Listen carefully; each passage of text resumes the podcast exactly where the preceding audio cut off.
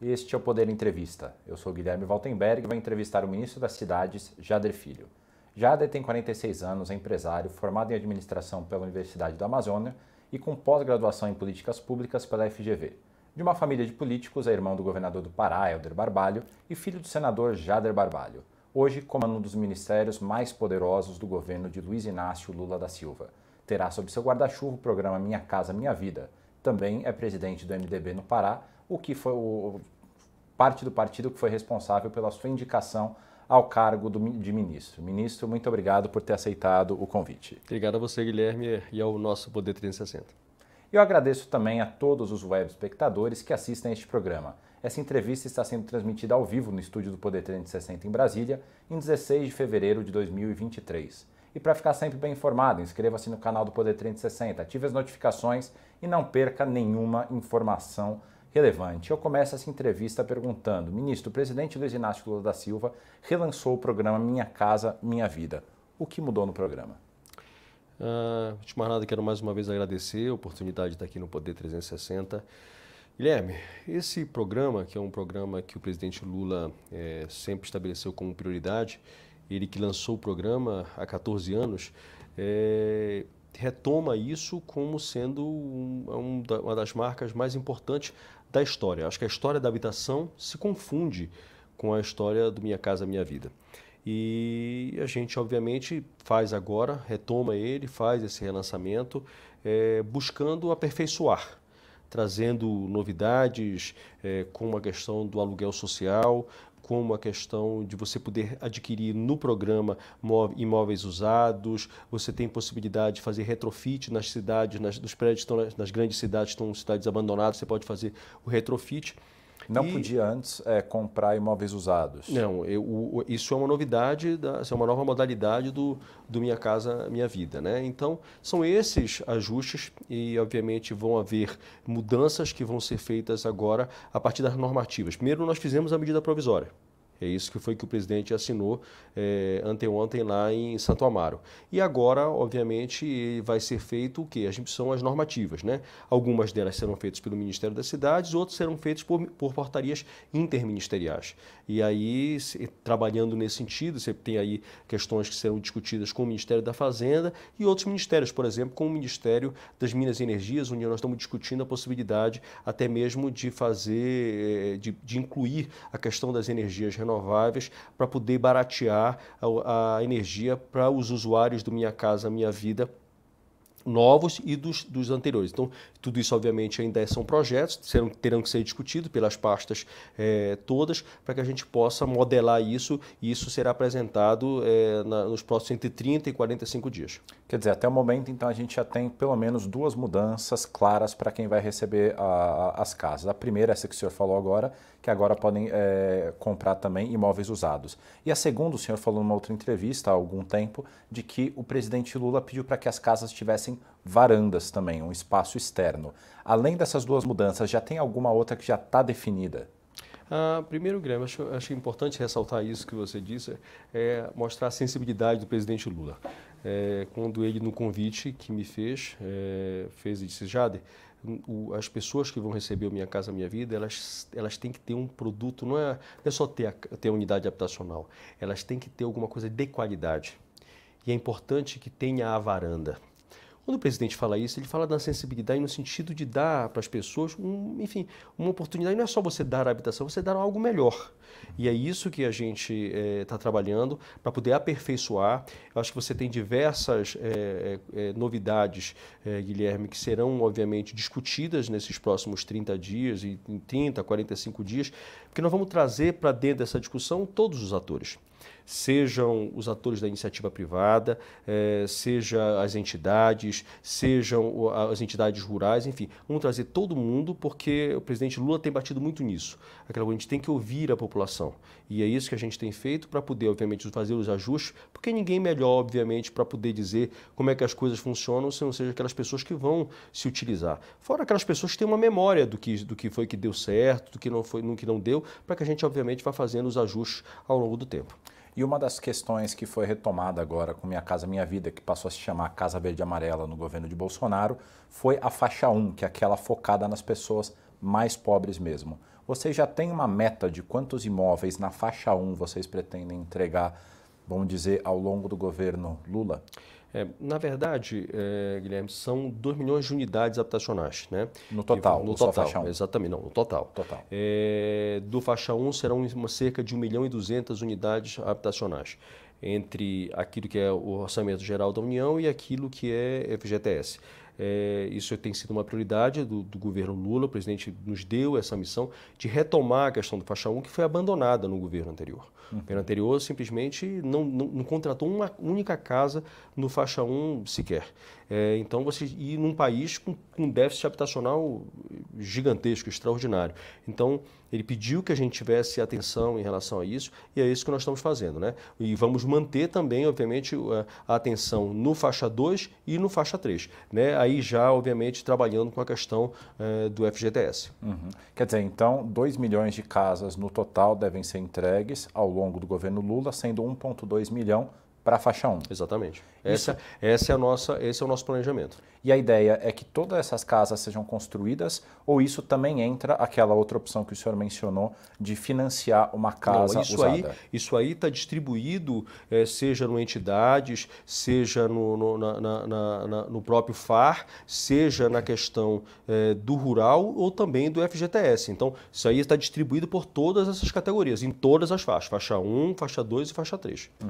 E também em todas as modalidades, seja imóvel novo ou imóvel usado. Isso tudo. Aí você, tá, aí você vai analisar, Guilherme, os projetos com as normativas que vão ser lançadas. Aí, em cima disso tudo, como eu disse para você, tudo isso que eu estou falando, obviamente, vocês vai ser estudado, os técnicos estão analisando as possibilidades, seja isso mesmo que eu disse ainda há pouco para vocês, da questão da energia renovável, tudo isso está sendo estudos, que estão sendo, são ideias que foram nos trazidas. Nós vamos, obviamente, discutir com, com as pastas para saber se é possível a, a atender. Então, isso, obviamente, ao longo dos 30, 45 dias, ficará mais claro e aí, obviamente, a gente pode voltar aqui a, a conversar e eu vou poder falar para você, de, aí, em definitivo, qual é o norte que o, que o programa vai ter. Vamos cobrar essa volta, Vamos lá. hein?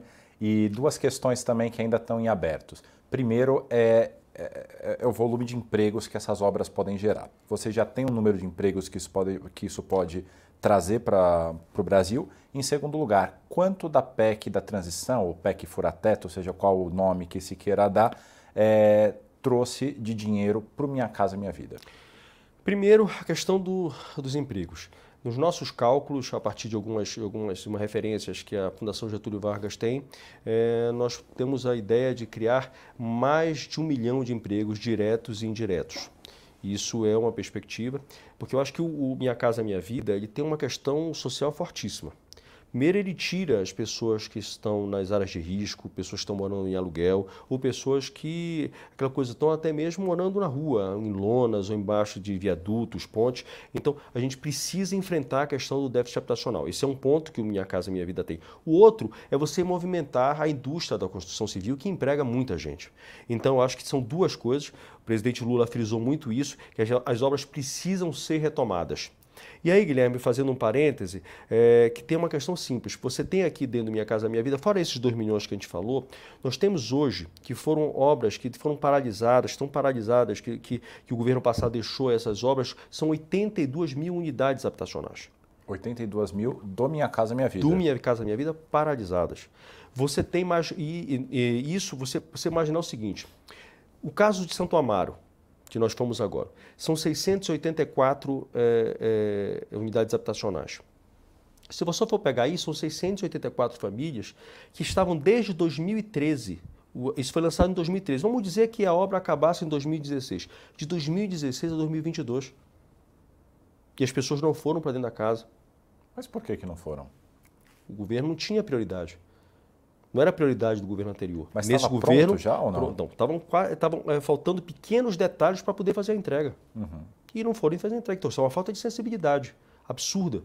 E isso o presidente Lula tem nos cobrado. Agilidade. Então, nós vamos atacar a questão das obras que estão paralisadas, fazendo essas 82 essas, mil. essas 82 mil.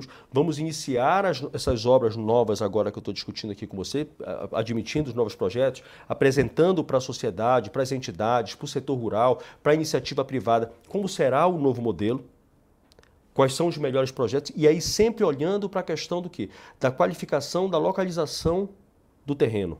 Isso é importantíssimo ser frisado.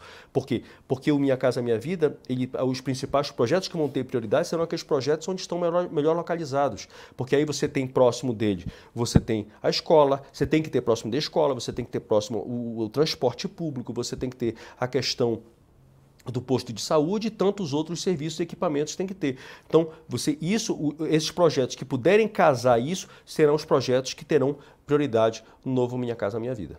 Quer dizer, é, essas daí são alterações é, também que aconteceram nessa mudança do Casa Verde e Amarela para Minha Casa Minha Vida, essa questão da localização. Exatamente. Isso vai estar agora, nessas normativas que vão ser discutidas nos próximos 30 dias, estarão lá. Isso daí não era é, dessa forma nos moldes anteriores, ou seja, é, não importava tanto, não recebia mais prioridade a localização.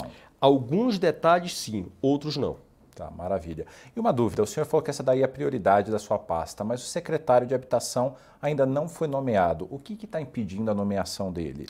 Eu acho que é mais uma questão burocrática, é, Guilherme, porque na verdade o que aconteceu foi que o secretário Ailton ele foi, ele foi nomeado, mas não tinha tido a sessão, ele que é funcionário é, do Tesouro, ele não tinha sido feito a sessão dele. Uhum. Então aí descasou a sua nomeação com a sessão que precisava ter sido feita. Como estava tá. naquele momento de transição é, do Ministério, da, da, da, criação, né, que foi no dia 24, que foi a criação do Ministério da, das Cidades, foi exatamente ali naquele momento, e aí acabou dando essa, esse, esse, esse problema. Aí depois teve que voltar de novo para o Tesouro para que fizesse a nova sessão dele, e agora recentemente a, a sessão foi, foi enviada, foi encaminhada, e encaminhada agora para a Casa Civil, que deve obviamente fazer nos próximos dias aí a, a, a nomeação do, do secretário Ailton Madureira. Então a expectativa é que nos próximos dias esteja resolvido Sim, isso. Acredito, acredito que isso, isso não será um problema. Internamente no MDB já está resolvido. Eu acho o MDB tem sido tem feito discussões diárias é, com todos os deputados, com o líder Isnaldo, que é o nosso líder da bancada, que é que tem, teve papel fundamental na questão da minha nomeação e obviamente a pessoa com quem eu escuto e dialogo, obviamente para que a gente possa é, fazer com que os projetos, seja do MDB, seja do governo, possam ter o, o sucesso, o melhor sucesso possível possível. E outra área prioritária na sua pasta é, é a parte de saneamento, que também está sem o secretário. O que, que aconteceu nessa área em específico? Não, nós estamos aguardando as indicações de todas as secretarias. Na verdade, tá. só tem dois secretários nomeados, né? que é o secretário Hildo Rocha, que é o secretário executivo, e o Guilherme Simões, da, do, da Secretaria de Territórios Periféricos. Uhum. Agora falando é, mais especificamente sobre o saneamento, que a gente começou a falar agora a partir do secretário é, a gente teve, uh, o Brasil aprovou um novo marco do saneamento no governo anterior e setores relevantes do PT criticam esse marco é, aprovado no passado. Como é que vai ficar o marco do saneamento? Ele se mantém ou há chances de revisão é, nesse governo? É, o que existe, Guilherme, na verdade, é uma discussão que foi inaugurada. Nós temos discutido com todas as partes envolvidas nessa, nesse tema, é, com, é, com vários ministérios participando desse processo de discussão, para que a gente encontre um melhor caminho é, para que a gente possa destravar os investimentos. O que o presidente tem nos dito é o seguinte: é, é, saneamento é saúde. E para isso a gente precisa ter um maior número de investimento possível na questão do saneamento. E é isso que essas discussões têm feito com que a gente consiga avançar no investimento, seja do setor privado ou seja do setor público. O que importa não interessa para nós quem vai fazer esse investimento, até porque a gente acredita que o maior número de investimentos que haja na questão do saneamento é mais importante para que a gente alcance a universalização. E para isso a gente vai precisar de todo mundo aí juntos para que alcance essa meta. É, e é isso que as discussões têm buscado fazer, que é buscar não ter, obviamente, é, discriminação, seja com investimento público, nem com investimento privado. E quais áreas têm despertado mais atenção dos empresários que já procuraram o senhor, que já procuraram o Ministério?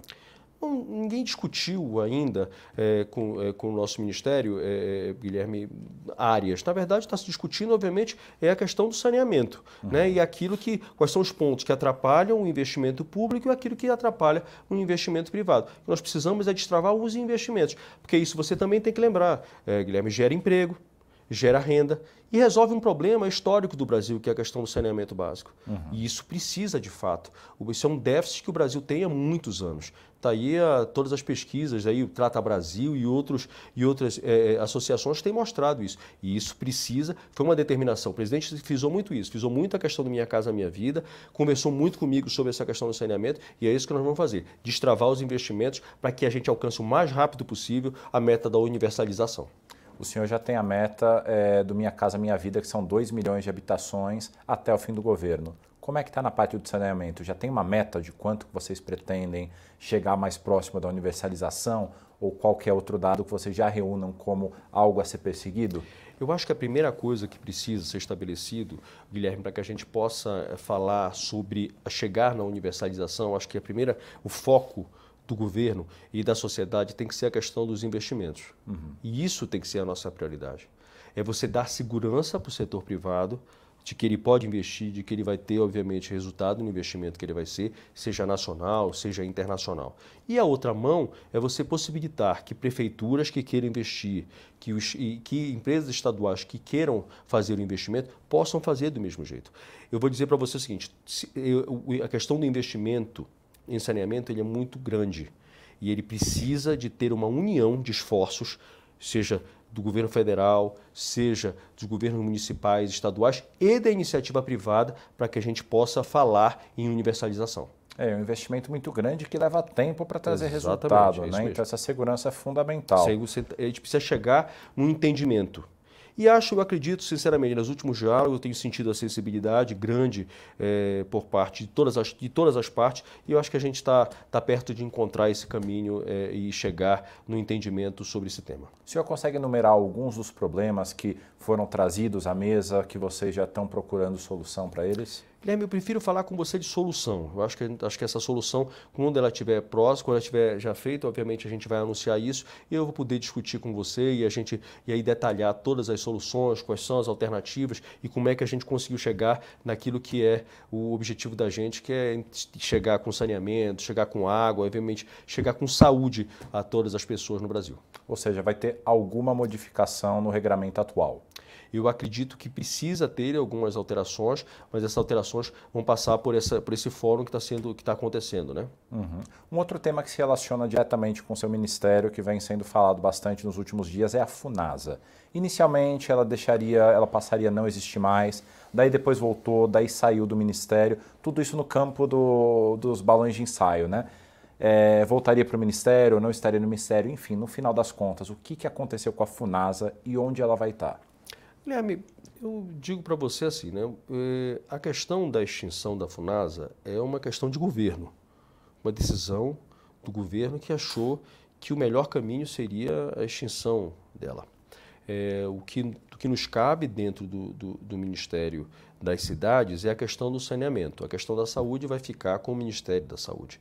E a gente tem tocado isso, né? conversado com os próprios os funcionários, mostrando a eles que não haverão perdas da parte deles. Obviamente, isso é uma coisa que tem sido tratada pelo Ministério da Gestão, é, que a, a ministra Esther Dueck está fazendo a, a, os diálogos com, com essas pessoas para que a gente possa mostrar que não haverá perdas por parte dos funcionários. Mas o que a gente precisa buscar é a questão do saneamento. É isso que o governo quer é que tenha nas cidades com menos de 50 mil habitantes o saneamento possa chegar, possa chegar com qualidade e rapidez. Porque isso está, como eu disse para vocês, está envolvido a questão de saúde e isso tem que ser uma situação prioritária. Então, nós estamos trabalhando nisso dentro, discutindo, pegando todos os projetos que estão em andamento dentro da FUNASA para que não haja nenhum problema, para que nenhuma obra fique parada, para que não aconteça nenhum problema de solução de continuidade. O senhor faz parte de um, de um grupo político fortíssimo dentro do MDB. Para o nosso espectador entender, no grupo político do ministro Jader tem um governador, irmão dele, o Helder, um senador, o pai dele, o Jader, um ministro, o próprio é, Jader Filho, e nove deputados federais. É um grupo muito grande que vocês construíram no Pará e dentro do MDB.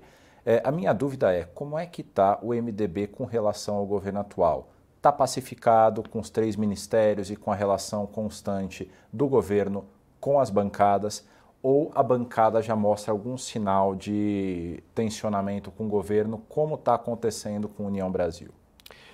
Dentro do MDB, Guilherme. Eu não consigo enxergar isso. Eu acho que o partido tem perfeita noção é, o nosso líder Isnaldo é um, é um, enfim, é um homem que tem um sentido público muito importante, apoiou o presidente Lula lá no estado do Alagoas. Nós temos o nosso presidente é, Baleia Rossi, que é uma pessoa que tem um, que tem, uma, tem um reconhecimento da importância que esse governo dê certo. Nós temos o nosso líder Eduardo também, que é um, é um, é um, um homem público, enfim, que tem muitos serviços prestados à nação. Então, eu acredito que o partido está unido com o melhor para o país apresentou três quadros, eh, eu, o ministro Renan, a ministra Simone, no sentido que a gente possa somar com o presidente Lula e o seu governo. E é isso que eu acho que o MDB vai fazer. É isso que o MDB tem feito. O MDB nunca se negou a ajudar a nossa sociedade. E eu acho que nós estamos vivendo um momento muito importante. É esse momento de transição, é a gente voltar de novo a ter ares democráticos nesse país. E eu acho que o MDB não vai se furtar em estar dentro desse projeto, que é um projeto importante, não para o partido, mas sim para o nosso país. E eu acredito que o MDB estará fechado e coeso nesse sentido. O presidente da União Brasil, Luciano Bivar, chegou a criticar o atual governo pela demora na liberação de cargos de segundo escalão. Como de secretário, o senhor citou aí dois casos de secretários teus que ainda não foram nomeados. Na sua avaliação, está havendo demora na, nas nomeações? Eu acredito que não. Eu acho que, eu acho que há uma, certa ansiedade, é, porque se a gente for considerar, eu acho que nós temos que lembrar que nós temos com 40 dias do governo e muita coisa não existia, coisas que foram recriadas, coisas necessárias que foram feitas. Então eu acho que é um processo normal, eu acho que essas, essas nomeações vão, vão acontecer conforme os dias forem passando. Eu acho que tem um volume muito grande de, de situações que foram sendo recriadas pelo, pelo governo e que, obviamente, tem, leva um tempo para você amadurecer e poder tocar. Mas eu acho que isso é questão de tempo e, e rapidamente isso vai ser resolvido. O senhor é presidente do MDB no Pará como eu já disse agora há pouco, é um grupo político bastante poderoso, bastante grande hoje em dia. É, quais são os projetos desse grupo político? É, vocês têm alguma pretensão presidencial em algum momento? Eu acho que o projeto do MDB do Pará é poder dar, é, primeiro, fazer um, um governo melhor do que foi o governo anterior. Já foi um grande governo, a ponto disso que o governador Helder foi o governador mais votado do Brasil. Proporcionalmente, Proporcionalmente falando, 70,2%, né? acho que é isso. Tá.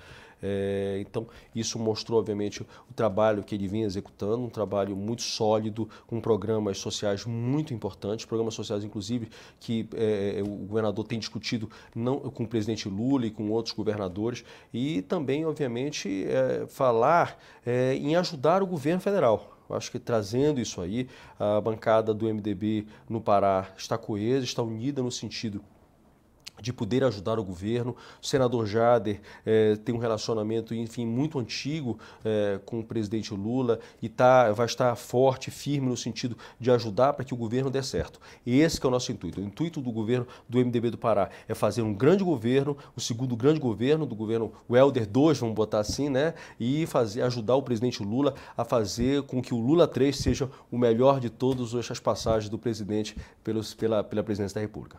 E agora é, focando ainda é, nesse projeto do MDB no Pará e também do MDB como um todo.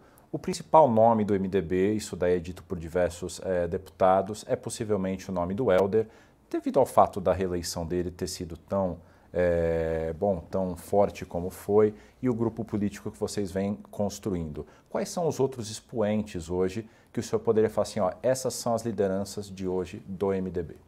Ah, eu acho que você tem. Uma, o partido passa por um momento de renovação. Uhum. E também tem quadros importantíssimos.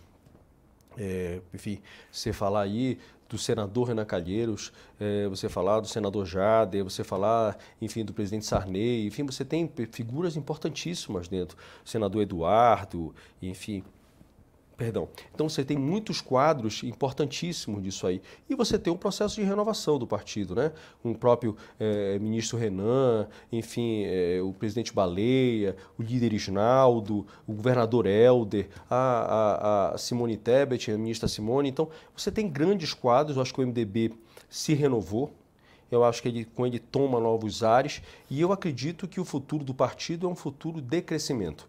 É um partido tem se mostrado um partido que prima pela questão do desenvolvimento. Haja vista aí a proposta eh, do presidente Baleia sobre a questão da, da reforma eh, tributária. Você tem a questão também, obviamente, aí eh, dessa, dessa questão nossa de brigar pela questão da, da democracia. Então, acho que é isso, o partido tem tudo para crescer. E eu acredito, sinceramente, que, que esse será o caminho do nosso partido. E é por isso que a gente, então, nós estamos aqui trabalhando para mostrar a, essa que o partido continua forte, sólido e coeso. Ministro, a entrevista está chegando no fim, mas dá tempo de uma última pergunta. O presidente Lula chegou a dizer que ele se daria por satisfeito com essa terceira presidência dele se as pessoas voltassem a ter as três alimentações regulares, é, regulares do dia.